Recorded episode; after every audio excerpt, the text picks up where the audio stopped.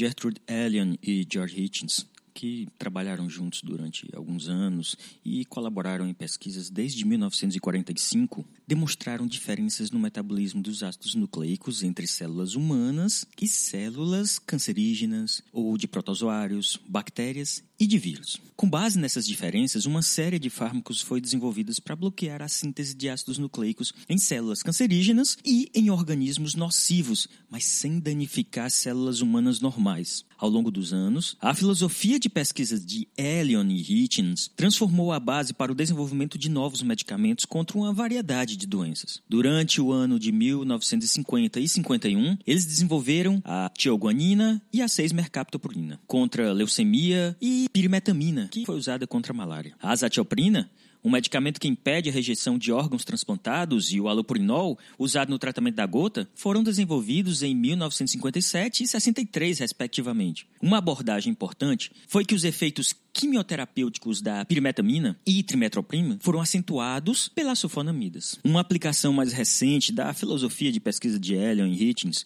é o aciclovir, um medicamento usado no tratamento de infecções pelo vírus herpes. Já na década de 50, eles haviam demonstrado que os fármacos antipurinas tinham que ser transformados em nucleotídeos para se tornarem ativos na célula. O vírus do herpes carrega informações que levam à produção de uma nova enzima que transforma nucleosídeos em nucleotídeos, a timidina quinase. Isso ocorre na célula infectada. Portanto, o aciclovir é transformado em seu nucleotídeo correspondente, que é o antimetabólito ativo e o crescimento do vírus acaba sendo inibido. O aciclovir foi descrito por Elion e sua equipe em 1977 e é um exemplo moderno da realização das ideias básicas desenvolvidas lá em 1950. Uma aplicação ainda mais recente dessas ideias é o desenvolvimento da azidotimidina, o AZT, descrita em 1985 por outros cientistas, mas do mesmo instituto, e que é o medicamento até hoje melhor documentado para o tratamento da AIDS. Pode-se acrescentar que os sulfametoxazol e a trimetroprima, usados no tratamento de pneumocystic também foram uma grande descoberta e muito importantes para complicações relativamente comuns nos pacientes de AIDS. Em 1988, Gertrude Elion e George Hitchens dividiram o Prêmio Nobel de Fisiologia ou Medicina com Sir James Black pelas descobertas de princípios importantes para o tratamento farmacológico e o desenvolvimento de novos fármacos. Suas descobertas resultaram em, como já mencionado, criação e melhoramento de diversos fármacos que estão no mercado ainda hoje, tratando câncer e diversas infecções. Este texto é uma compilação de trechos de documentos apresentados na página do Nobel.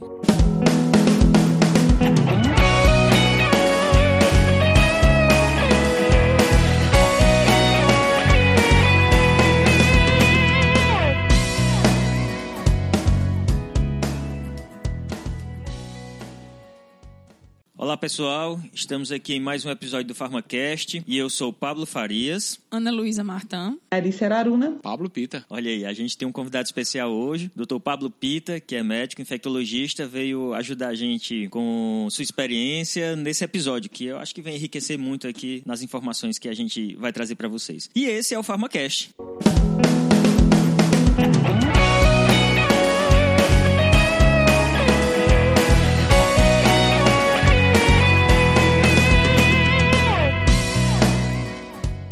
Como já é de praxe, temos nossa sessão de recados. No entanto, dessa vez a Alice não pôde estar presente, então ela não está nesse episódio, mas ela gravou os recados, então vai lá, Alice. Olá, ouvintes do PharmaCast, tudo bom? Hoje tivemos a gravação de mais um episódio do PharmaCast. Eu, infelizmente, não consegui participar, ainda estamos tentando alinhar nossas agendas, no entanto, não foi possível ainda para esse mês, mas pelo menos na sessão de recadinhos, estou conseguindo mandar o nosso alô, mesmo à distância, e de certa forma, dessa maneira eu ainda consigo me sentir um pouco próximo de vocês e participando, pelo menos num pedacinho do, do episódio. E o primeiro recado vem de Anderson Moreira, aqui da cidade de Juazeiro do Norte. Ele escreveu: Olá, sou Anderson Moreira, de Juazeiro do Norte, e trabalho em um hospital público como farmacêutico. Acompanho vocês desde o quarto episódio mas claro que depois eu escutei todos os outros episódios desse podcast e fiquei muito surpreso quando descobri que vocês também são da mesma cidade. Acho que anteriormente até já ouvi em algum evento promovido para farmacêuticos de uma faculdade de farmácia aqui na região. Vocês produzem conteúdos de alta qualidade, com muito empenho e paixão pela farmacologia. Comecei a escutar o Farmacast para auxiliar nos estudos e me preparar para concursos. O resultado já começou a aparecer. Fui aprovado no concurso da Prefeitura de Cajazeiras, na Paraíba, e continuo com o foco de que, com essa ferramenta que vocês disponibilizam, se pode alçar voos ainda maiores. Muito obrigado a essa equipe genial e um forte abraço em cada um de vocês. Poxa, Anderson, que legal, né? Então, receber um depoimento como esse é muito gratificante. Em nome de toda a equipe, a gente agradece por esse retorno, por esse feedback, porque isso nos dá muito ânimo, muita energia de que realmente o nosso objetivo de trabalhar a farmacologia de uma forma dinâmica, de uma forma fácil, de, e mais acessível realmente está sendo alcançado. Muitas pessoas entram em contato dizendo que melhorou bastante a forma como compreende e entende agora a farmacologia, que ajuda em provas de residência, ajuda em provas de monitoria, outros também até mesmo nas aulas de farmacologia acabam associando com esse estudo híbrido, utilizando do aplicativo de, de podcast, de um agregador com o Pharmacast para auxiliar nos estudos. Então a gente está conseguindo atingir aquilo que a gente tanto desejava, que era realmente disseminar a farmacologia de uma forma bem especial, bem característica, bem no formato Pharmacast, né? Então, muito obrigada por esse retorno, tá? O Ulisses Clemente também mandou o alô dele, pediu que a gente mandasse um abraço para os alunos do sexto semestre da UNAMA. É uma faculdade que fica no Pará, na cidade de Ananindeua. Então, um abraço para todos os alunos do sexto semestre da UNAMA e a gente agradece esse acompanhamento de vocês e podem disseminar aí em toda a UNAMA, né, em todo o Pará, o PharmaCast. É um prazer enorme fazer parte do dia a dia de vocês aí na faculdade. Júnior Lucena, de Juazeiro, pediu para mandar um alô. Então, um alô para Júnior, que é o Francisco Jesuíta, né? Ele disse que sou fã, poxa, ele escreveu, né? Sou fã, poxa, vocês são demais, desejo sucesso. Então, muito obrigada. Vocês também são ouvintes e seguidores demais, de legais conosco. Então, um abraço para vocês também. Érica Galvão, de Jardim, Ceará, disse que está estudando para o processo de monitoria da faculdade faculdade no qual ela estuda, pelo nosso podcast, pediu para a gente mandar mais episódios. A gente está, a gente está indo, né, Érica? Obrigada pelo carinho, viu? A professora Helenice disse: Adoro vocês. Professora Helenice, quem tiver dúvidas sobre hematologia e bioquímica clínica, pode ir lá no perfil de arroba professora Helenice e pergunte a ela que ela está aí disponível para tirar dúvidas nessa área de análise clínica. Um beijo, professora Helenice. Obrigada por nos acompanhar. A Ana Flávia Queiroz, da USCS, ela faz pós-graduação em farmacologia clínica. Então, ela disse que era só para agradecer mesmo pelo trabalho da gente. Fernanda Ivelize, show de ansiosa, show que ela disse, né? Já está ansiosa pelo novo cast. Lana Deli também, de Pernambuco, disse que a gente arrasa sempre. Natália Vasconcelos, de Palma Tocantins, disse que ama o Farmacast, que acompanha desde o início e que é estudante de farmácia. Continue conosco, Natália. Seja sempre muito bem-vinda e entre em contato sempre que quiser. Emerson, ah, Emerson, é conhecido Emerson, disse: Quero mandar um abraço para todos, a PAN, e dizer que já estava com saudade dos episódios episódios. A Pan, eu fiquei muito curiosa para saber o que que era, porque primeiro ele me colocou a Pan lá naquela perguntinha que eu coloquei, lembram? No Instagram. Falei, mandem seus recados. Aí depois ele colocou no direct que a Pan era Ana, Pablo, Alice e Natália. Então é a sigla dos nossos nomes. Achei, achei super criativo. Viu, gente? Nós somos agora os APAN e precisam de todos. Da Ana, do Pablo, da Alice e da Natália para que a sigla saia tão linda, com esse som nasal tão lindo do APAN. Então precisamos de todos e a equipe reunida. Vamos tentar, né, pessoal? Reunir nós quatro, os APAN. Obrigada pelo apelido, Emerson. Agredilson Vieira disse que já estava com saudades dessa equipe show, então estamos voltando. Agredilson, beijo. Raimundo Donato disse que a abertura deste podcast é apaixonante, que ele ouve várias e várias vezes. Não escute só a abertura, tá? Escuta todo o restante também, viu? Mas obrigada aí por reconhecer nossa abertura e por gostar. Que bom que te agrada. Vou interromper aqui a Alice um pouquinho porque nós temos outras fontes de recados que às vezes a gente não divulga aqui no nosso espaço. Por exemplo, o Robson Juan, estagiário do Laboratório Didático de Hematologia e Imunologia Clínica lá na UFSC, deu uma, um monte de sugestões para a gente aqui, de vários episódios, alguns voltados à discussão do currículo, currículo generalista, ou comparado com a formação anterior, antes da reforma curricular dos anos 2000. Então, e ele pede para a gente discutir isso em algum momento. Juan, é assim, isso é uma discussão que não é de hoje não, vem, vem ocorrendo aí em todo o Brasil Brasil, vários momentos em que se reúnem educadores,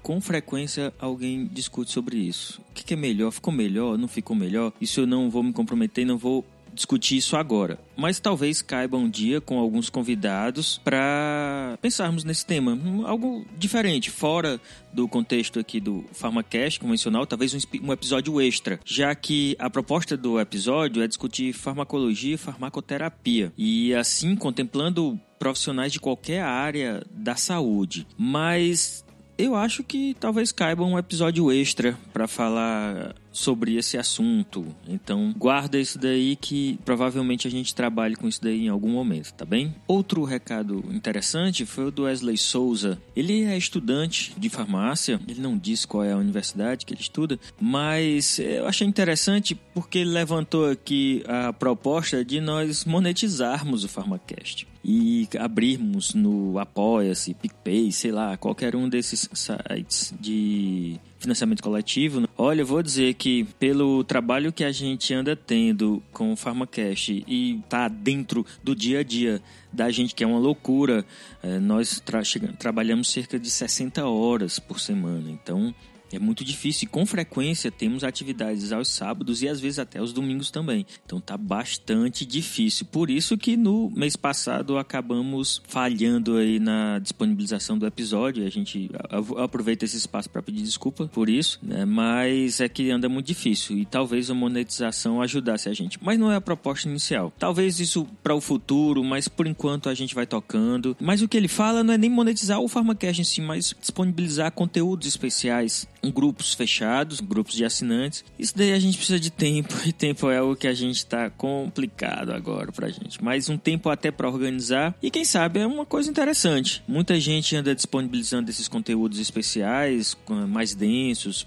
para grupos fechados, talvez seja uma, uma, uma proposta válida. A gente vai repensar nisso e talvez no futuro, não tão distante, a gente possa disponibilizar uma ferramenta como essa, tá bem? Mas de qualquer forma, muito obrigado só em ter feito tal consideração e achar que o trabalho que nós dedicamos aqui é relevante ao ponto de ser até monetizado por isso. Então, obrigado, Wesley. Um grande abraço. Obrigado pelo reconhecimento. Isso é até mais importante do que a própria sugestão. Um grande abraço e até mais. Vai, Alice, continua. Luciana Vilar, Matheus Marinho, Roberto Romualdo, Kevin Cruz, todos vocês um forte abraço. Estamos anotando todas essas sugestões. São pessoas que estão pedindo assuntos diversos, pedindo para a gente falar sobre código de ética, pedindo para a gente falar sobre imunologia, também pediram para a gente comentar sobre o currículo e a formação do farmacêutico generalista, também para falar sobre anestésicos locais. Teve também um, um, outro ouvinte, agora não me recordo no momento, um, em que canal a gente conversou, foi pelo Instagram, falou para a gente falar sobre medicamentos utilizados para mobilidade gástrica, algo desse tipo. Então, assim, são muitas sugestões, a gente está catalogando todas, tá? E à medida do possível, estamos atendendo sim.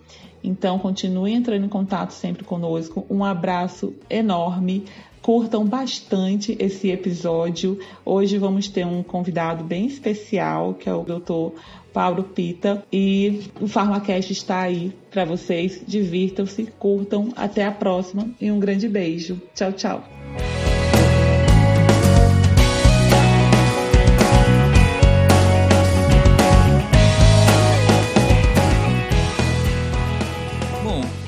Começar a conversar sobre vírus, era interessante a gente saber o que é um vírus, de onde ele veio, o que, que ele come, o que, que ele faz. Quem é um repórter vírus. do vírus. É. Bom, um vírus é uma estrutura submicroscópica que dificultou muito tempo a identificação dele. Sabia que existia alguma coisa lá, mas a gente não conseguia identificar. Já tínhamos identificado as bactérias, porque pelo microscópio a gente conseguia ver, a bactéria tem 10 a 15 vezes o tamanho de um vírus. Então era uma estrutura que era impossível se, se identificar visualmente. Então, só nos anos 30, quando foi descoberto o microscópio eletrônico, criado o microscópio eletrônico, na verdade, ninguém achou ele no chão, né? Não foi descoberto. quando foi desenvolvida a microscopia eletrônica, é que foi possível identificar e ver que realmente aquilo existia e estava lá. E as estruturas foram identificadas e aquela coisa fantasmagórica que era só imaginário estava lá. E uma coisa que eu acho bem interessante, Pablo, é que o vírus ele tem um comportamento muito misto. Então eu acho que isso também contribuiu muito na dificuldade da identificação, não só da estrutura, mas também no próprio comportamento do vírus. Porque você tem vírus que ele, ele, ele permeia uma gama de comportamentos que às vezes se torna muito confundido. Tem vírus que tem um comportamento muito similar a uma bactéria, tem vírus que foge desse cenário, se aproxima de fungos e às vezes você fica naquela miscelânea ali e é muito difícil você conseguir encontrar esse cenário. Então acho que boa parte da dificuldade que a gente tem hoje hoje em dia ainda, com certeza, de pegar esse vírus e ver exatamente essa capacidade do vírus tem de se mesclar naquele ambiente e não, não, não tá tão claro pra gente ainda esse comportamento viral. Talvez porque ele não tenha nenhuma estrutura, o, o mecanismo patológico dele não é relativo à estrutura dele. Em termos práticos, biologicamente, né, para as ciências médicas, ele é um RNA ou um DNA que infecta alguém. Toda a outra estrutura dele é só uma cápsula de transporte que vai levar de um canto para outro, botar ele numa estrutura estável ou permitir a entrada no hospedeiro. Mas pronto, o resto da estrutura dele não tem um papel infeccioso. Ele é um RNA, um DNA. Por isso que é difícil. E RNA e DNA tá em toda a estrutura viva. E essa é uma das diferenças que a gente tem em relação a outros micro-organismos, como fungo e bactéria. Ele ou tem DNA ou tem RNA. Nas outras não, a gente tem as duas coisas. Na bactéria a gente tem DNA, a gente tem RNA, tem síntese de proteínas e o vírus ou é de um ou é de outro. E várias outras estruturas, não é? Quando a gente trabalha é. com a bactéria, você. Tá, tudo bem, pode interferir lá no DNA, mas pode interferir na estrutura da membrana, no funcionamento na de uma parede. proteína, na parede celular. Então tem várias estruturas. E agora a gente está falando de, na verdade, um RNA que infecta alguém ou um DNA que infecta alguém. É praticamente isso. Então, quando a gente pensa no mecanismo de ação dos medicamentos, ele está muito mais relacionado ao processo de replicação viral, do ciclo viral, do que de fato da estrutura celular do, é, do vírus. Que não seria assim, não seria o ataque direto à estrutura viral, mas sim na sua capacidade e propriedades replicadoras. Isso. E infectantes. Então, assim, a gente conhece vários caminhos que o vírus tem até atingir o seu objetivo, que é a replicação viral. A consequência dessa replicação viral pode significar o adoecimento do hospedeiro, em sua grande maioria. E aí são esses gaps que o vírus vai ter nesses pontos chaves, é onde a gente vai tentar encontrar um modo ou um meio de ou saturar esse caminho ou de impedir essa ação. É interessante também que, por causa dessa estrutura tão simples e ao mesmo tempo tão complexa, surgiram um monte de teorias aí de onde vêm os vírus. Tem uma tal de hipótese regressiva que eles chamam que dizem que, na verdade, foi um processo de involução, quer dizer, era, um, era uma célula que em determinado momento da história essa célula evoluiu, perdeu estruturas e aí ela se tornou uma estrutura tão simples que era impossível ficar viva. Então ela precisava infectar alguém para usar o metabolismo dessa célula em benefício próprio. Então ele perdeu estruturas vitais. Então ele começou a infectar outras células e usava a estrutura dessas células para se manter viva. E essa é a primeira teoria, que é a teoria regressiva. É interessante que a ciência hoje, na virologia, discute se o vírus é um ser vivo mesmo. Então tem uma parte que diz que não é ser vivo, e outra diz que é. Não, é só uma organização molecular que ele consegue penetrar por atrações químicas e lá dentro ele realiza um efeito. Outros dizem, não, se ele tem ciclo de vida, ele é vivo. Então, Mesmo que esse ciclo de vida dependa do hospedeiro. Mesmo que dependa né? do hospedeiro. Porque aí a gente está falando de uma estrutura molecular que o único objetivo dele é replicação. É, É exatamente. um objetivo de vida dessas, dessa molécula. Então, seu objetivo de vida, ele é vivo. né? Exatamente. Né? E é aí é um grande, e aí é um grande, é um grande lance, né? Porque assim, a gente hoje se depara com infecções virais, bate na canela todos os dias. A gente vê, principalmente em regiões com mudanças climáticas, a gente vê aí vírus essenciais respiratórios.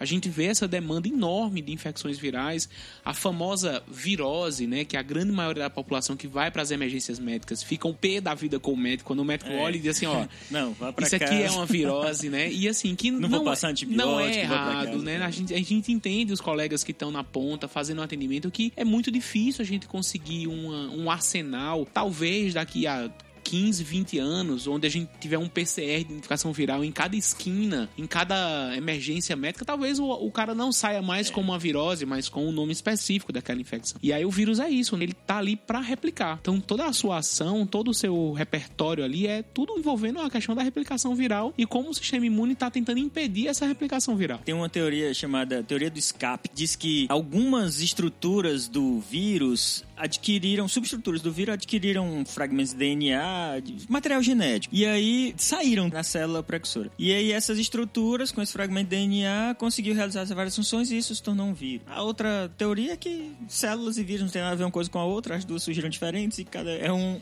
é, faz parte de uma evolução qualquer. Então, correram juntos com Em paralelo. em paralelo com outras espécies. Então essas são as três teorias que explicam o surgimento dos vírus.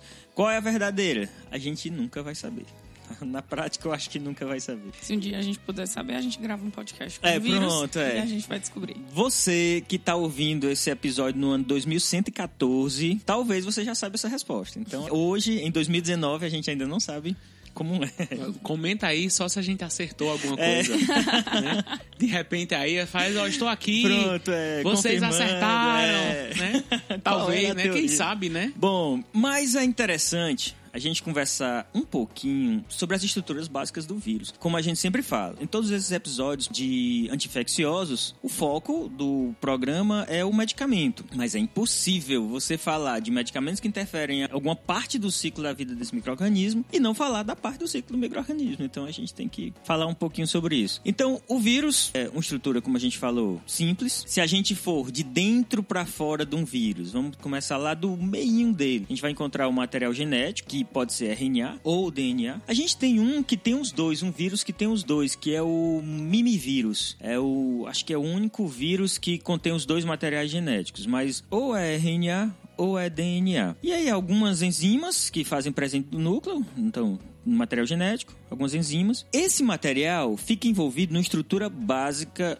para o vírus que é o capsídeo. Ele funciona como o invólucro reservatório do núcleo, que é a base de O capsídeo é uma estrutura proteica. Exatamente, é uma estrutura proteica. Fora do capsídeo, aí a gente vai encontrar as estruturas, uma chamada proteína da matriz, que vai separar o capsídeo do envelope, só para o caso dos vírus envelopados. É, tem essa separação aí também. Nós temos dois tipos de vírus. Quer dizer, temos os vírus DNA RNA e temos os vírus que têm envelope e os que não têm envelope. O envelope é uma membrana muito semelhante à membrana plasmática das nossas células, que tem uma série de espículas, que são estruturas que servem também de ligação na, na membrana desses vírus. É importante para o processo de replicação deles. E alguns canais também, canais de transporte de substâncias, vão entrar, vão sair. Isso é fundamental. O vírus é isso. Acabou. A gente não fala em mitocôndrias, ribossomos, não tem, não tem mais nada. É simplesmente isso. Ele é um saco de RNA ou de DNA. Tudo bem, então ele tem essa estrutura. Então a ideia do vírus é a replicação. Como é que acontece esse processo de replicação? O ciclo viral contém basicamente sete etapas. A primeira etapa é o processo de reconhecimento do vírus pela célula que ele precisa entrar para poder se reproduzir, para poder sair e infectar novas células. Porque ele tem que entrar, porque ele não consegue fazer nada sozinho. Ele tem que Exatamente. usar a estrutura da célula. Então ele tem uma, uma replicação totalmente intracelular. Então, assim, que da boa parte dessa replicação viral, ela vai utilizar de proteínas intracelulares para poder reconhecer, duplicar, produzir novas pro- estruturas proteicas e a partir daí ele conseguir montar novamente a estrutura viral e conseguir sair. Essa primeira etapa é chamada adsorção, que é esse processo de reconhecimento do vírus pela membrana celular nossa, né, no caso. Então existem receptores na nossa membrana que esses vírus conseguem reconhecer. Após esse reconhecimento e essa ligação com esses receptores, há o processo de penetração do vírus na célula. Então, vai ocorrer por diversos processos, normalmente é por fusão. Isso a gente tem tanto para os vírus envelopados como, quanto os não envelopados. Então, eles, eles reconhecem o receptor na célula, que é a adsorção, e dessa forma vão penetrar nas células. Eles vão se ligar através das suas glicoproteínas que estão no envelope do vírus. Então, os vírus que não são envelopados, eles se ligam através das glicoproteínas que ficam no capsídeo. Então, entrou na nossa célula. A partir do momento que ele entra na nossa célula, ele precisa expor seu material genético. Então, ele está lá no citoplasma, mas ele está todo guardadinho. Entrou um pacotinho de RNA ou de DNA dentro da célula. Então há um processo chamado desnudamento, que é a degradação desse capsídeo, que é uma estrutura proteica, né? e quem faz essa degradação são as nossas enzimas intracelulares. Então ocorre uma degradação desse capsídeo e dessa forma a exposição do material genético do vírus, que isso está acontecendo no citoplasma. Esse vírus vai para o núcleo, se for material genético de DNA, fica no citoplasma se for RNA, porque o ribossomo já está lá no citoplasma. Se for de DNA, ele precisa ir para o núcleo para ter o processo de formação do RNA mensageiro para que essa ele volte para o citoplasma para ser codificado pelo ribossomo, lido lá pelo ribossomo. A partir do momento em que há esse desnudamento e que há a exposição desse material genético, há duas necessidades. O vírus precisa produzir novas proteínas, para que essas proteínas se organizem novamente para fazer o pacotinho dele de novo, e também precisa replicar seu material genético, seja ele de DNA, seja ele de RNA. Então ele precisa criar outras fitas que vão dar origem a mais vírus. Essa é a ideia de replicação. Depois que acontece esse processo, há o processo de montagem.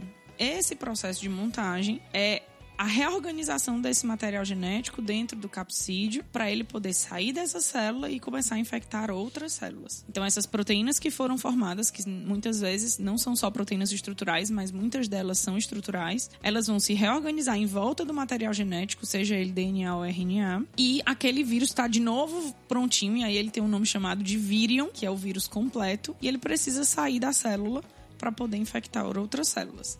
E aí existem proteínas de superfície desse novo vírion que se ligam com a nossa membrana. E aí vai havendo um processo de fusão. Normalmente essas proteínas são as hemaglutininas e, no caso, por exemplo, do vírus influenza, então a hemaglutinina se liga à membrana e existem enzimas que vão clivar essas ligações já na saída desse vírus da célula para ele poder se libertar dessa membrana e infectar é, outras ele células. Vai, vai saindo da célula e, vamos dizer, um vírus envelopado, ele vai levando um pedaço da membrana da célula que ele infectou. No final das contas, ele fica preso. Aí existe Fica- um grupo de enzimas chamada neuraminidase que, clivam essa ligação para né? que esse vírus possa se soltar. É daí onde vem a nomenclatura do vírus H1N1, H2N3, é o tipo de hemaglutinina que ele tem e o tipo de neuraminidase que ele tem. Então, por exemplo, o H1N1 é hemaglutinina 1, neuraminidase 1. É muito interessante quando a gente ouve falar desse processo de replicação viral, exatamente porque eu, como infecto, minha visão clínica do dia a dia é sempre pensar que o nosso sistema imune, que ele não é burro, Ele ele, é um é sistema mesmo, imune é. inteligente e, e é, e tá ativo.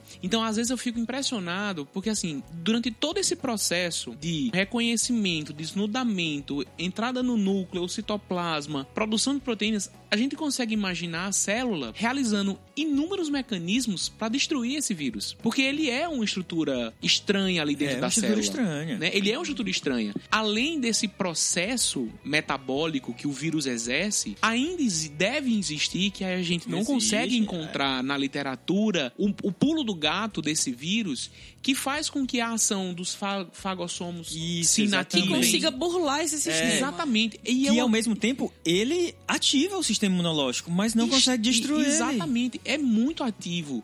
O processo inflamatório tem vírus que não, tem vírus que é muito silencioso.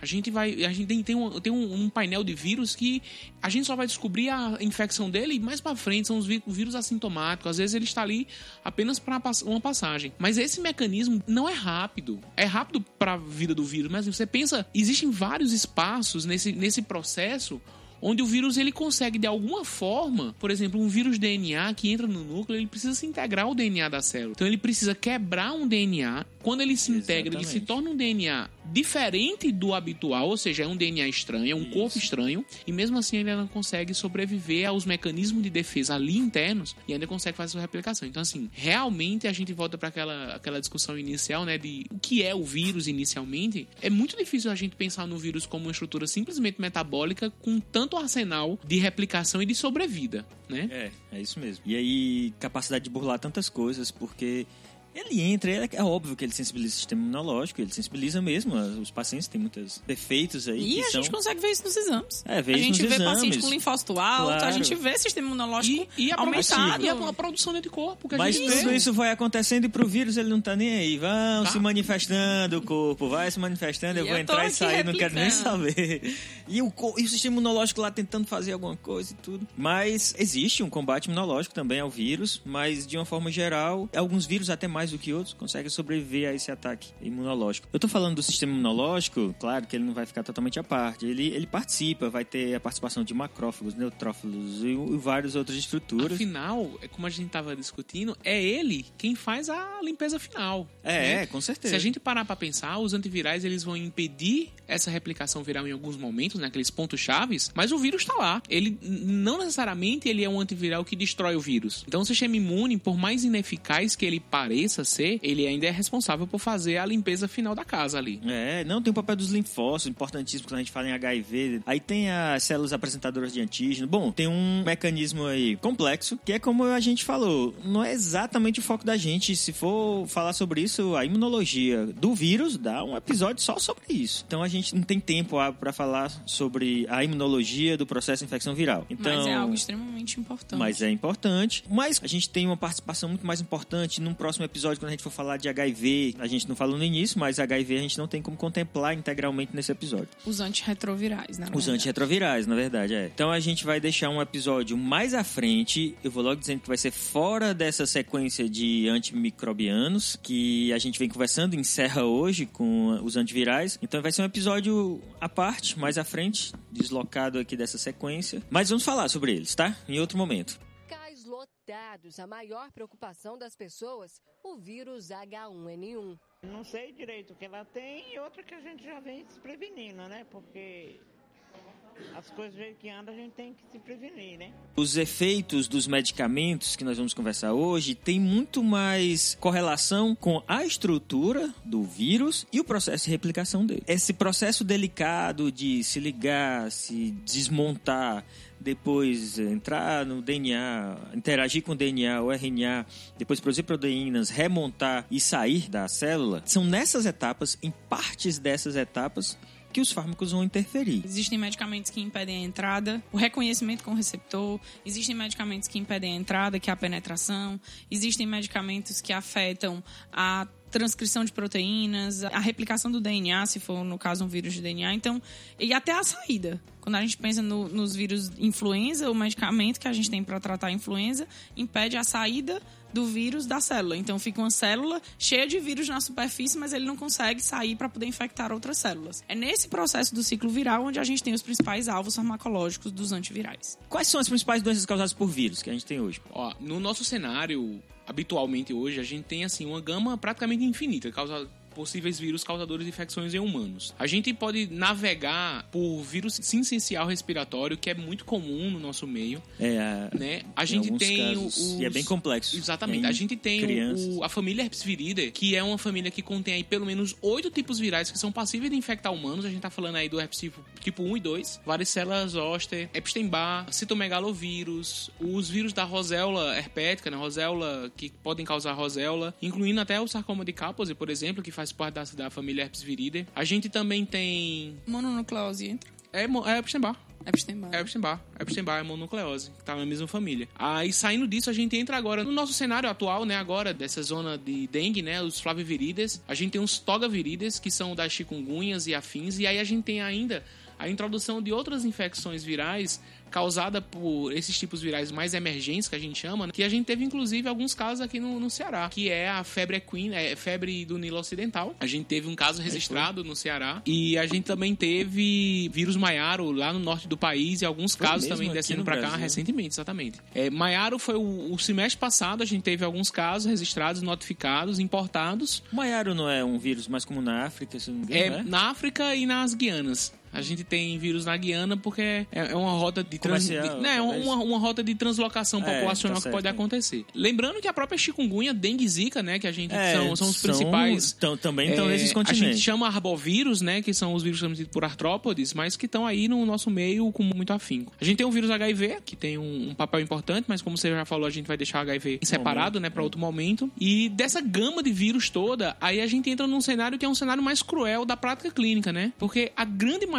desses vírus não tem tratamento específico. Então, Esqueceu dos da gripe. Sim, a gente tem a influenza, influenza, né? A é. influenza, exatamente, que também tem um anti, os antivirais que são Ave Maria. Se não fossem os antivirais da gripe, a gente tava vivendo um, um verdadeiro desastre epidemiológico, É verdade. né? Porque são vírus H1N1. extremamente infectantes e são vírus que têm um poder de ação muito bom com os antivirais, né? A resposta clínica é muito importante. O E- tempo de tratamento é chave também, né? O início do tratamento é chave para o início precoce, com certeza. Apesar de que, Pablo, ah, em relação ao tratamento da própria influenza, a gente tem tido uma permissividade muito grande e uma individualização muito grande em relação a isso ao tratamento. O protocolo ele é bem chato, bem fechado, mas a gente tem visto aí que alguns colegas fora da- do nosso cenário têm tido experiências com o uso dos antivirais para a influenza que têm tido umas respostas muito boas em relação a Mesmo iniciando mais mesmo tardiamente. iniciando mais tardiamente, né? Evita- Principalmente pacientes com comorbidades, pacientes que têm algumas condições clínicas especiais, talvez eles tenham benefício em fazer mesmo tardiamente o tratamento com, com o oseltamivir. Aqui na chácara do governador, a gente encontra pessoas com vários tipos de sintomas e muitas delas não sabem o que tem. O seu Gilvan, por exemplo, foi diagnosticado com pneumonia, mas ainda assim ele está preocupado, né, seu Gilvan, de poder ser algo mais grave até H1N1, né? Acaba ficando com essa preocupação, né? Vamos conversar um pouquinho aqui sobre como esses medicamentos agem, mas a gente vai dividir pela clínica. Pensando aqui num- numa das infecções virais mais comuns, realmente é muito frequente, mas muitas vezes não se expressa clinicamente, que é a herpes. Muita gente tem a- o vírus e Se a gente fizer sorologia da população geral, Pablo, a gente vai encontrar sorologia positiva para herpes IgG, que é o contato prévio, em mais de 70% da população. E a maioria vai ser assintomática. mas está lá o vírus. Pode estar. E pode desenvolver a qualquer momento. As formas labiais ou genitais, principalmente. Aí vai depender então da imunidade. Aí Isso, o sistema é. imune é quem vai dizer isso aí. E vai Situação de estresse e tudo mais. Ele tem um- o hábito de ficar alojado em terminações nervosas, não é? O Ele vírus? tem um tropismo, classicamente, né, por regiões nervosas. A localização labial tem envolvimento de terminações nervosas da região do lábio e também na genitália também. Assim, são infecções que são bastante dolorosas, que boa parte da clínica envolvida nas infecções tem realmente esse acometimento nervoso no cenário da fisiopatologia, do surgimento da lesão propriamente dito. É importante pensar nisso quando se faz até tratamentos para outras doenças, mas que podem reduzir a imunidade e aí essas infecções podem Favorecer vir essas a... infecções, né? que não é raro, não é raro isso acontecer, né?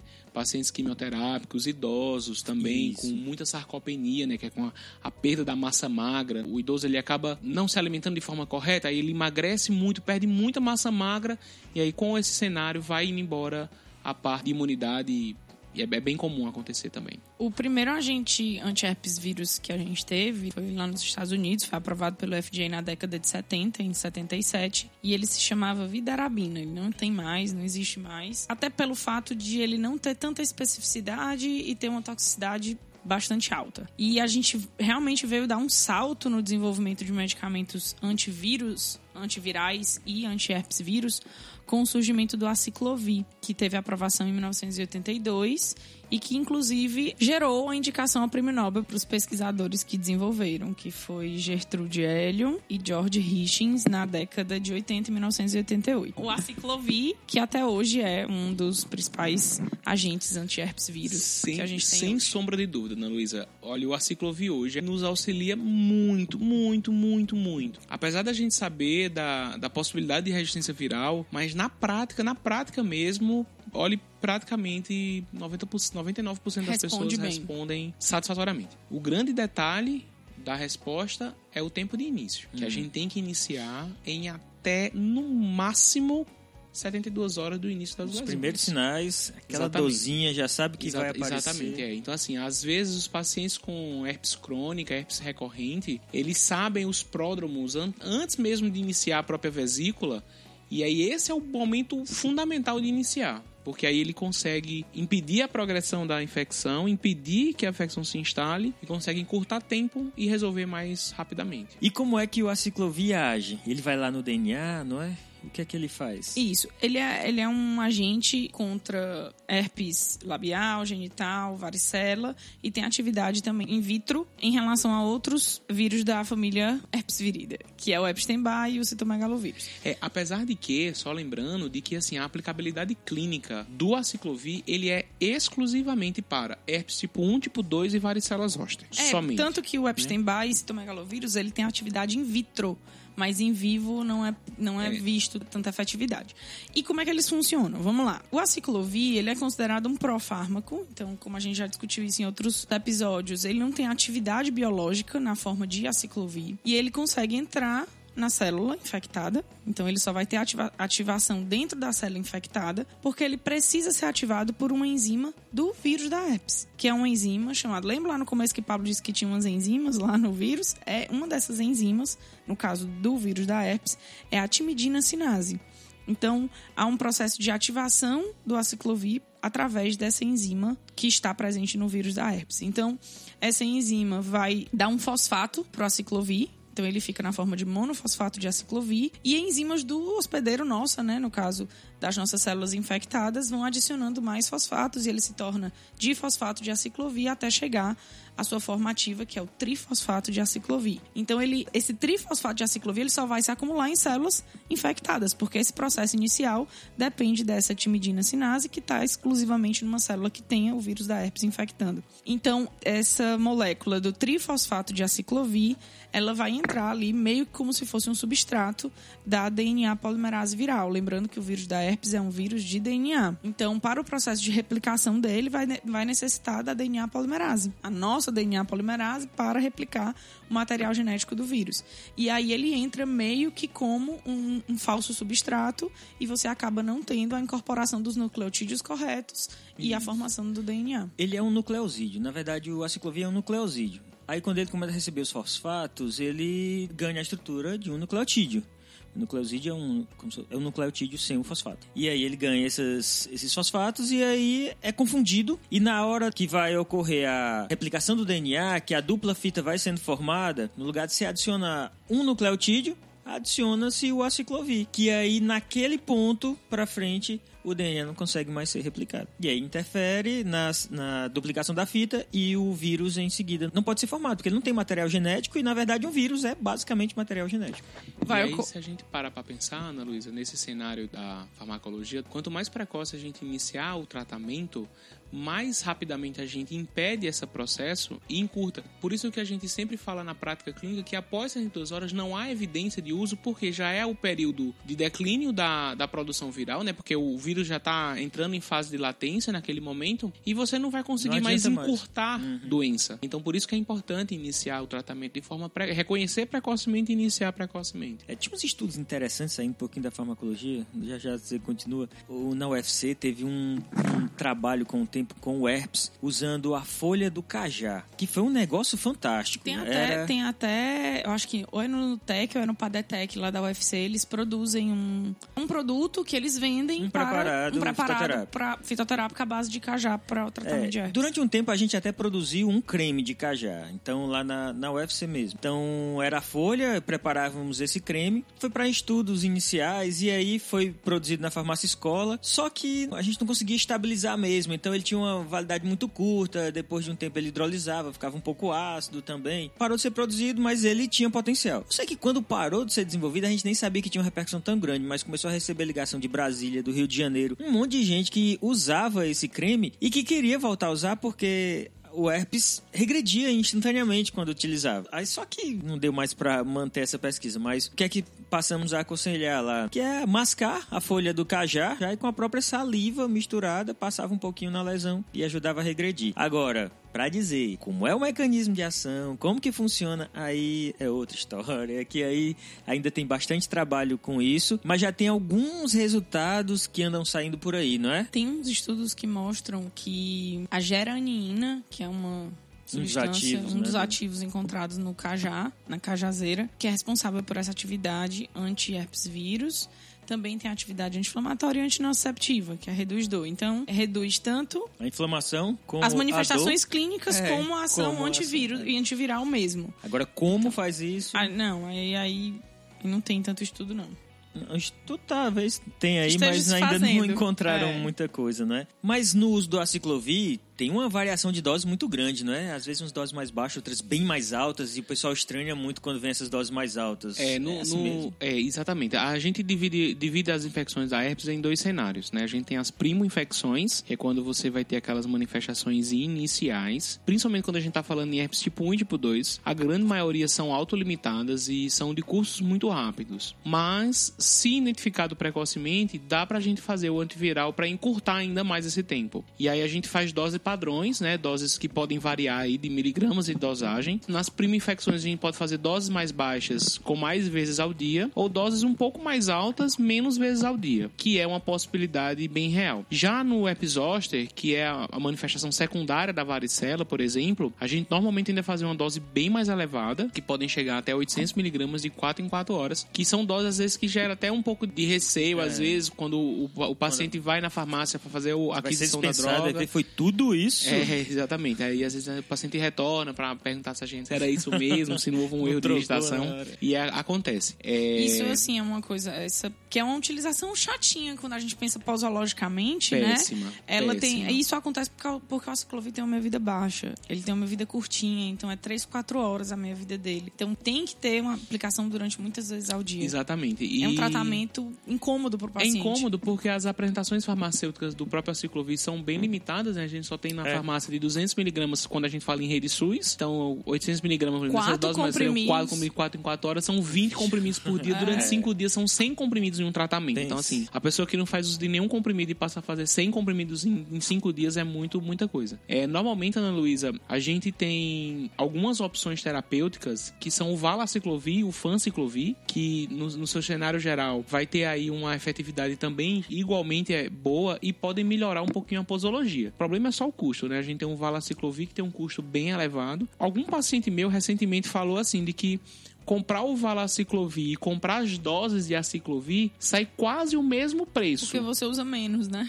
E usa menos comprimidos. Então, de repente, você tem aí uma, uma posologia. Lembrando E em também... relação à eficácia, é basicamente a mesma A coisa, mesma, a porque o mesma. valaciclovir dentro do organismo se acaba se transformando em aciclovir. Exatamente. Na verdade, eles Ele são, é- eles são, ele eles é são um compostos. né? Eles são, são compostos que vão dentro do organismo vão se metabolizar em aciclovir, tanto o E fã me- quanto é, o valaciclovir. E o mecanismo de ação é o mesmo. Exatamente. É mais é uma questão farmacocinética do que Lembrando só, farmacodinâmica. né, para os ouvintes, de que manifestações mais complexas do herpes vírus, seja manifestações do sistema nervoso central, por exemplo, como a encefalite herpética, não pode usar comprimido oral, tem que fazer a, a apresentação venosa. Você consegue uma dosagem bem mais elevada, gente, aí só tem a ciclovir venoso. Isso. E ele, ele consegue atingir 50% no líquido cefalorraquidiano. E Consegue- aí a gente consegue. uma boa penetração. E a gente consegue aí garantir um tratamento mais adequado para o paciente.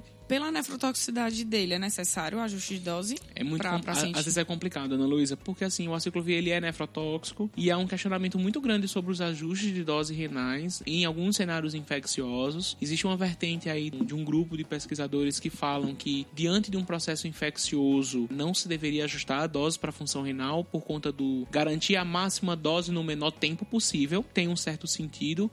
Eu sou um pouco mais conservador, eu ajusto dose para função renal, então eu sempre checo Clearance de creatinina. clínica de creatinina e faço avaliação em relação à hemodiálise. Se tiver hemodiálise é mais fácil, porque aí o rim já está comprometido. A gente tem uma liberdade maior, ajusta só a questão do, da, da biodisponibilidade. Mas em pacientes pré-dialíticos, por exemplo, realmente é mais difícil, porque a gente tem aí uma possibilidade de trazer esse paciente para hemodiálise pela nefrotoxicidade, aí você fica sempre naquele questionamento bem individualizado para cada paciente. É, realmente tem um esqueminha. Eu acho que até a bula da ciclovia, eu acho que já tem até informações sobre o ajuste de dose mesmo assim. E o ganciclovir?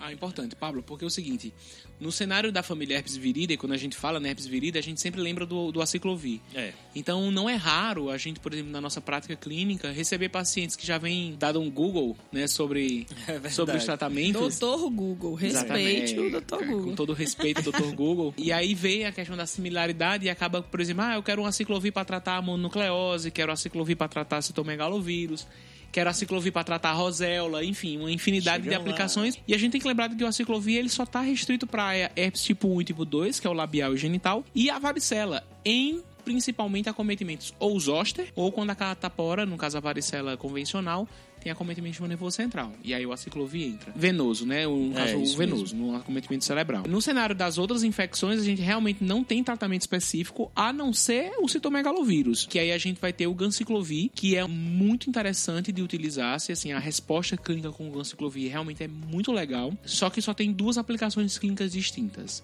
Ou é retinite por CMV, né, pelo citomegalovírus, Normalmente em paciente com HIV positivo. Normalmente tem que estar imunossuprimido para ter a retinite, é muito comum e às vezes a gente recebe diagnósticos de HIV pelo reconhecimento da retinite pelo CMV. Tem um detalhe interessante da retinite que eu vou falar daqui a pouco, que é uma característica de evolução clínica que diferencia da retinite pelo herpes vírus. E o outro cenário clínico de tratamento com ganciclovir é a mielite transversa, que também pode ocasionar. Dois anos atrás eu tive uma pneumonite de um paciente CMV positivo no exame e a gente acabou tratando com o ganciclovir também off-label, sem muita recomendação, mas a gente tinha ali a pneumonite, era um paciente imunossuprimido, não era HIV, mas era um paciente imunossuprimido e a gente acabou fazendo o, o teste terapêutico com ganciclovir e teve boa resposta. Na retinite, às vezes o oftalmologista que tem a expertise, ele consegue definir o tipo viral somente pela evolução clínica, porque a retinite da herpes vírus, ela pega o nervo óptico e tem um acometimento centrífugo, é da, do centro para a periferia. E o CMV, ele é Centrípeto. é da periferia para o centro.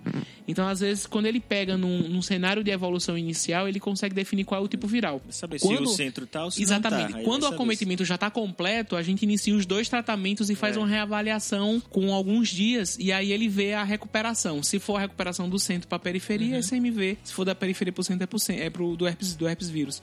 E é bem legal isso porque a gente tem uma, uma interação entre especialidades com o pessoal da oftalmo que a gente consegue definir bem legal. Em relação ao mecanismo de ação, é o mesmo do aciclovir. Ele vai lá e entra como se fosse um nucleotídeo, né? Formando um DNA que não vai conseguir ser DNA, É, né? Mais vírus. E ele tem 100 vezes mais afinidade pelo citomegalovírus. Então, por isso que é o tratamento de escolha para citomegalovírus é o ganciclovir, não aciclovir, já que os dois têm o mesmo mecanismo de ação. É por afinidade viral mesmo. E aí, só lembrando que o ganciclovir é extremamente teratogênico. Não pode ser usado em gestantes Isso. com infecção por citomegalovírus, né? Que às vezes a gente pensa, né? Citomegalovírus é uma das causas de microcefalia, né? Que a gente tá dentro da, daquelas infecções congênitas, tem graves repercussões pro bebê, né? Pode dar crise convulsiva, malformações.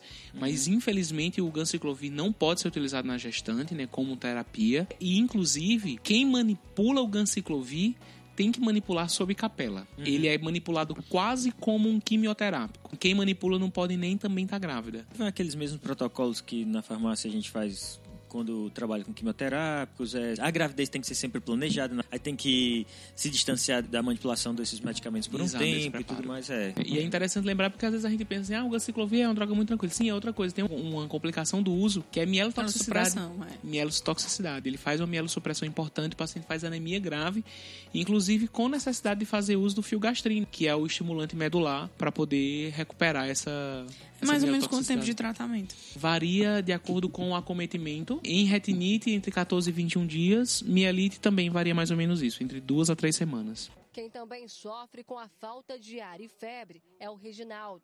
Muita febre, dor nos braços, dor no, no peito, nas costas. E aquela moleza, né? Aquela fraqueza, suando, e febre. Aí eu tomei os remédios que a médica passou pra mim tô voltando de novo, porque tá o mesmo sintoma de novo.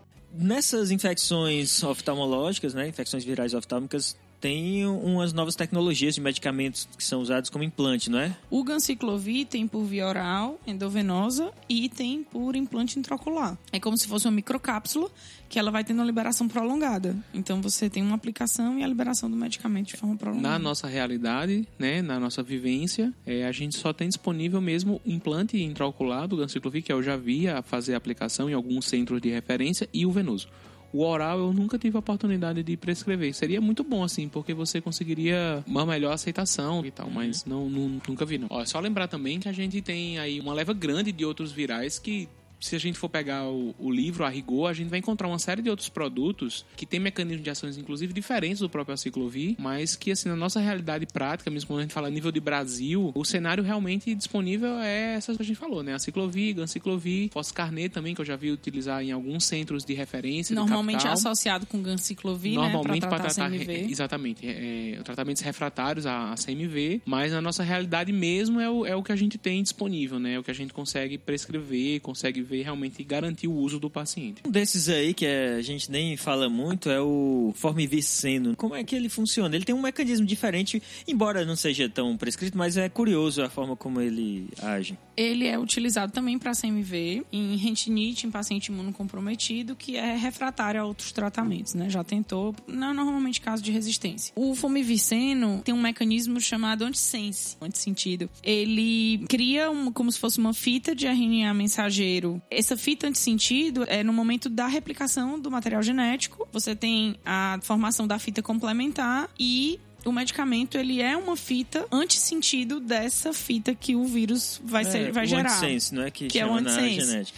E então, num processo normal, você teria o RNA mensageiro e a formação de proteína. Com essa fita antissentido, o RNA mensageiro acaba não conseguindo ser lido pelo ribossomo e você acaba não tendo formação de proteína e, consequentemente, não tem a replicação do processo viral completo. Muita gente que chega aos cais da capital está sendo diagnosticada com dengue. Seu Valtomir está com sintomas da doença há quase uma semana. Tudo bem, herpes, é isso aí. Então, outra infecção muito comum, talvez a mais frequente de todas, com a criança e com a pessoa que nunca teve uma infecção por influenza. E aí, como é que se trata a influenza hoje no Brasil? O mais utilizado de todos é o oseltamivir. que é o É principal. o, é o protocolo do SUS. É o protocolo né? do SUS. Claro que a gente não vai usar para toda, todo resfriado, né? Claro, toda gripe. E antigamente é, não, é- gripe. é interessante, né, que o, o- eu lembro quando eu estava na farmácia quando ele foi lançado, ele não era um medicamento com prescrição, ele era um medicamento de, de venda livre. É. E hoje, né, depois do H- da chegada do H1N1, hoje ele é um medicamento vendido com receita. O oseltamivir, ele funciona como um antiviral, não somente específico para o influenza propriamente dito, mas também para outros tipos virais que são responsáveis pelo próprio resfriado comum. Não, e era essa a própria. Era essa, na verdade, era. a indicação. Exatamente. Ele chegou ao mercado para resfriado, Ele chegou pra para resfriado comum. Exatamente. Aí com a, o grande. a- A bagunça que o H1N1 trouxe, ele meio que ficou restrito para isso. Exatamente. E a importância da restrição, ela tá intimamente relacionada com a possibilidade de resistência viral por conta das infinitas hemaglutininas e neuraminidases que a influenza pode ter, apesar de que sabidamente infectante humano a gente tem somente H1N1, H3N2, H7N9. é, são três cepas virais que foram circulantes aí nos últimos 10 anos, né? Que é 2009 foi a primeira grande epidemia que a gente tomou conhecimento, mas se a gente parar para refletir o histórico do influenza, a gente tem grandes epidemias. Tem a gripe espanhola, que era influenza. A gente tem gripe em Hong Kong, que foi uma devastadora. Então, assim, a gente sempre tem, sempre tem grandes epidemias causadas pela influenza, trazendo sempre grandes números de mortes, né? De milhões da ordem muito importantes. E a gente realmente vê que após 2009, com a introdução do oseltamivir, né? Com a descoberta do uso do oseltamivir para a influenza e, o- e o encurtamento da doença e das complicações, graças a Deus a medicação ficou restrita. Mas, assim, Quando ela foi lançada era para gripes comuns, não necessariamente nessa situação. influenza somente e exclusivamente, Isso. né? Ó, existem alguns relatos, alguns pacientes que tiveram infecções respiratórias agudas que utilizaram o oseltamivir desenvolveram aumento das transaminases hepáticas, então, e alguns casos de hepatite também ocorreram. Um dos motivos também da resguarda para o uso do oseltamivir para as infecções virais mais simples é esse, além do risco de resistência, né, que talvez seja mais, muito mais frequente e muito mais fácil de ocorrer do que uma lesão hepática manter ele dessa. ativo para quando se tiver uma infecção por Exatamente. Já pensou se não tivesse ele agora nessas nessas, nessas crises, de H1N1? é, nessas epidemias. É, então, E o mecanismo do oseltamivir inibe a neuraminidase, que eu acho que eu comentei ela lá no começo, que é a enzima que o próprio vírus produz na tentativa de soltar ele da célula depois que ele já foi desnudado, que ele já teve seu processo de replicação, de produção de proteína, já foi remontado e já está ali saindo da célula que ele se reproduziu para poder infectar outras células. Então, esse processo de clivagem da célula que ele está saindo para poder infectar outras células acaba necessitando da neuraminidase para isso, e ao ser inibida, fica uma célula cheia de vírus na sua superfície, mas pelo menos esse vírus não consegue se espalhar pelo resto do corpo, principalmente no trato respiratório, como é o caso das infecções por influenza. Tem também o Zanamivir, mas é, mesmo mecanismo de ação do oseltamivir, o protocolo que a gente tem aqui é o oseltamivir, mas é uma outra, É, ninguém uma outra praticamente tem prescrição Às vezes, às vezes estão disponíveis bem restritamente para pacientes que têm muita intolerância ao oseltamivir. Eu acredito que a gente é uma vai segurança ter isso é também. que, que é, ele, ele, ele tem sua segurança, mas você pode mais. É ter É o segurança para as resistências Sim, exatamente. que E eu acho que o uso e o, o lembrar que o Zanamivir, o uso em crianças menores de 7 anos não pode ser feito. A opção terapêutica que a gente tem para tratar crianças menores, né, em recém-nascidos é o oseltamivir. E aí o Zanamivir fica realmente restrito somente para aqueles intolerâncias gastrointestinais relacionadas ao uso do oseltamivir. E dor de cabeça, né? Bastante dor no corpo, nas juntas também, nos olhos, né? Ardendo, ardor, ardor forte nos olhos, né? E às vezes agora sentindo, agora mais no final sentindo vômito também. A mantadina é um medicamento que também está no mercado. Ele é um antiviral, embora hoje ele praticamente não seja utilizado como antiviral. Ele é usado na doença de Parkinson por causa da ação sobre receptor NMDA e tudo mais, mas é outro episódio. Mas como antiviral, como é que ele funciona? A montadina afeta duas etapas. A etapa inicial do processo da replicação, que é a, a etapa do desnudamento, que é aquele momento que o vírus entra na célula e que precisa é, degradar seu capsídeo para liberar seu material genético. Então, essa etapa fica bloqueada. Ela afeta o desnudamento. E também afeta a parte da montagem. Então, é como se ela afetasse o momento da desmontagem e da remontagem do, do processo do ciclo viral. E isso acontece porque ela altera a- o processamento da hemaglutina, que é uma proteína importante para esse processo. O principal local de ação é a proteína M2 do vírus, principalmente do influenza A, que é uma proteína que fica na membrana e que atua como um canal iônico. Como afeta a função dessa proteína M2, os fármacos acabam inibindo esse processo de disso- dissociação e impedindo a, a configuração da hemaglutinina e o processo intracelular nessa fase da replicação. Alguns sintomas da dengue são parecidos com os das síndromes respiratórias, como a pneumonia e a própria H1N1. A síndrome respiratória aguda se diferencia principalmente pela congestão nasal e coriza. Outros sintomas são dor intensa na garganta e na região torácica.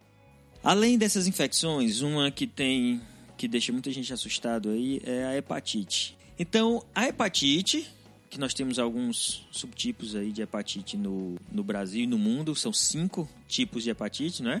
Bem, e nós temos tratamentos bem específicos. Mas antes de falar, vamos caracterizar um pouquinho aí essas diferenças entre os, os tipos de hepatite, Pablo? É, o, o- a gente tem cinco hepatites, né? São classificadas pela letra do alfabeto. Então a gente tem A, B, C, D e E. Lembrando que as que têm grandes repercussões pra gente é a A, B e C, tá? Lembrando que a hepatite A é uma doença que não tem tratamento específico, é uma doença totalmente autolimitada, muito comum nas crianças e a sua transmissão é exclusivamente fecal oral.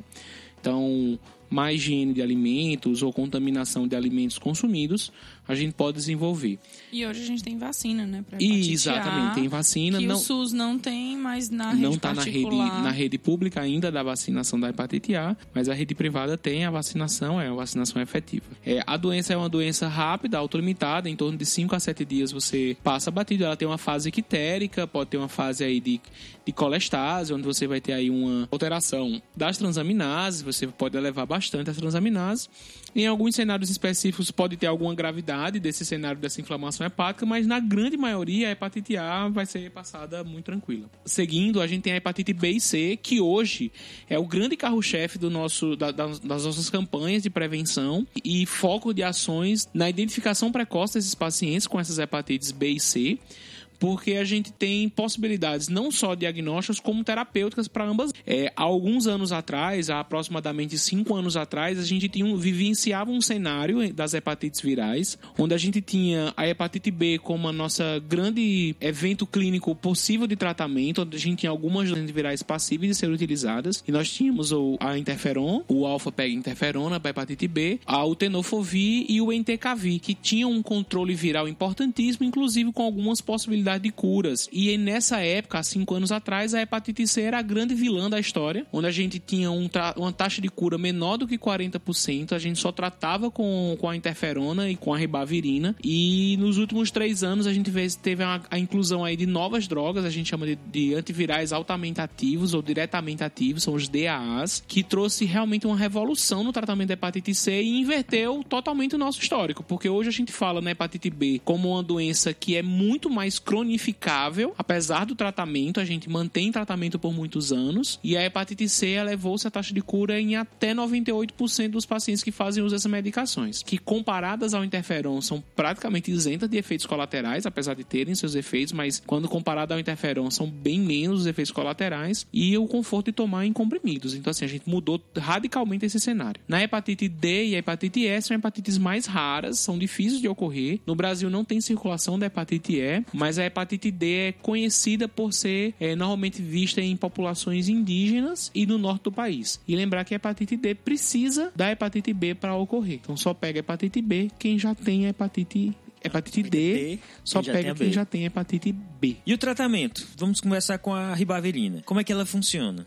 A ribavirina é um nucleosídeo sintético semelhante, análogo à guanosina, e uh, o efeito antiviral dela é porque dentro da célula do hospedeiro ela é fosforilada e o mecanismo de ação dela, embora não esteja completamente elucidado, afeta a guanosina trifosfato e inibe o RNA mensageiro viral e impede a polimerase de alguns tipos de vírus de RNA, inclusive o vírus da hepatite. Como análogo de nucleotídeo, a gente também tem o tenofovir, que é bastante utilizado na terapia anti-hepatite e com a mesma ideia, né? Ser um análogo de nucleotídeo impedir o processo de replicação do vírus. E esses mecanismos, tanto da ribavirina como do tenofovir são bem diferentes quando a gente compara ao tratamento dos DAAs, que são as drogas diretamente ativas. Esses DAAs podem até ser usados também pelo pessoal da fonoaudiologia para travar a língua aí, para exercitar aí, porque ledipasvir, sofosbuvir, glecaprevir, velpatasvir.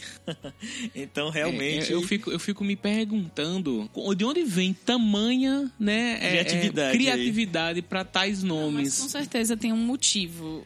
É, mas é. podiam ter simplificado esse motivo aí. Eu, acho, eu acho. E vamos sumir. Eu talvez. acho que é para o paciente não sair por aí querendo me dá um LED spavir aí para não ter talvez, resistência. Talvez, né? ah, é, lembrando, lembrando que, só lembrando assim que é, hoje o nosso cenário real do tratamento da hepatite C, a gente enfrenta realmente algumas dificuldades porque a gente tem medicamentos que são bem caros, né? A gente tava checando recentemente um tratamento com o Ledipasvir, por exemplo, que é combinado com o Sofosbovir, a gente tem aí em torno de 1.100, 1.100 dólares o comprimido, que é utilizado um comprimido diário durante 12 a 24 semanas. Então a gente tá falando aí em torno de, sei lá, 90 a 180 dias de tratamento, dependendo do genótipo, dependendo das condições clínicas. Então, então tratamento. 200 mil aí. Tratamento dólares. Dólares. Dólares, né? Então, tratamentos por pessoa que pode chegar perto de um milhão de reais. Então, realmente, assim, a gente enfrenta uma crise mundial hoje, brasileira, né? Uma crise financeira, de reorganização estrutural, que a gente não pode deixar de falar, e que isso tem impacto real nesse tipo de tratamento, né? São drogas muito boas. Entretanto, a gente já viu declarações oficiais falando o seguinte, que o custo relacionado ao tratamento de cirrose hepática, fibrose hepática e câncer hepático ainda superior é. a esse custo. Que quando a gente olha um custo de uma medicação dessa que custa um tratamento completo entre 200 mil, mil dólares, por exemplo, exemplo, a gente ainda imagina se um tratamento para tratar câncer, um quimioterápico que pode superar ainda mais, em, sem contar ainda Os hospitalar e risco familiar e outra é... coisa. E, e, uma vida que vai estar tá podendo ser fatidicamente perdida, podendo ser tratada e curada 100%. Não esse valor, mas a gente tem uma relação desse custo-benefício aí, como a gente comentou no, no episódio de antifúngico, da anfotericina lipossomal. É, então é mais, é é, mais barato manter a, a anfotericina lipossomal do que o paciente ter uma insuficiência renal e manter ele na diálise até o fim da vida dele. Então acaba que, que vale mais a Compensa. pena. É, e, São e- os estudos de farmacoeconomia que vão justificar o, o fato desse fármaco estar no mercado. Exatamente.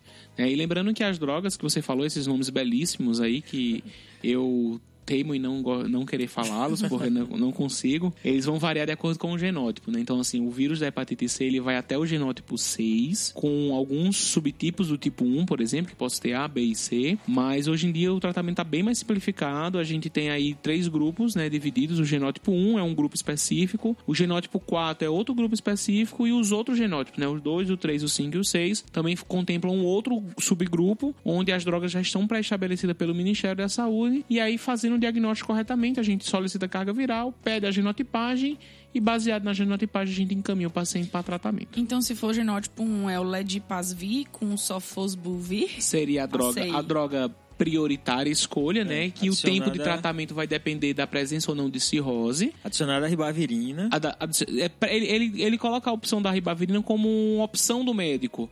Mas na prática mesmo, a gente tem adicionado para praticamente todo mundo. Se for o genótipo 2, 3, 4, 5 e 6, aí a opção é o Velpatasvir com Sofosbuvir, também associado Ou não, a ribavirina. ribavirina. Ou- é, mas normalmente, como o Pablo falou aqui, é associado à ribavirina. E em relação ao, ao mecanismo de ação desses medicamentos, né, que atuam de forma indireta, tem como alvo é, proteínas que são proteínas não estruturais do vírus, né, que ele produz lá no processo de, de síntese proteica, que é a NSB5, a NS3 e 4A e a NS5A. E esse nome NS vem de ser uma proteína não estrutural. né? E aí eles vão variando de acordo com o seu grupo, eles podem atuar em proteínas diferentes. Tem grupo que atua na proteína 5B e 5A, tem grupo que atua na proteína 3, 4A e 5A.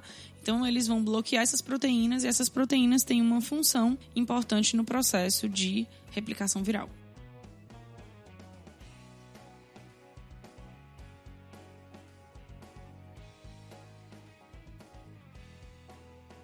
Então, pessoal, é isso aí. Claro que antivirais tem mais do que isso. Particularmente, a gente vai em outro momento discutir, como já falamos, sobre os antirretrovirais, particularmente o HIV. Mas era isso daí. Né? Essas são doenças virais mais frequentes e esses são os antivirais mais comumente utilizados hoje no Brasil. Fora do Brasil existem outros. Bem, e é isso aí. É, espero que tenham gostado desse episódio. E eu queria agradecer hoje aqui, especialmente a presença do Dr. Pablo Pita, que veio trazer sua experiência como infectologista, que com certeza fez bastante diferença aqui no resultado do nosso É episódio. muito bom quando a gente consegue puxar a parte da clínica, É. né? Porque normalmente podcast é feito por farmacêuticos.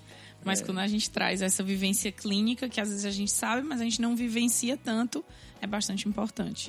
A gente É ficou verdade. meio desfalcado na química hoje, a Alice aí deixou a gente na mão e hoje, né? Não Mas- vai receber salário É, esse mês. esse mês está cotado o salário. Mas é isso aí.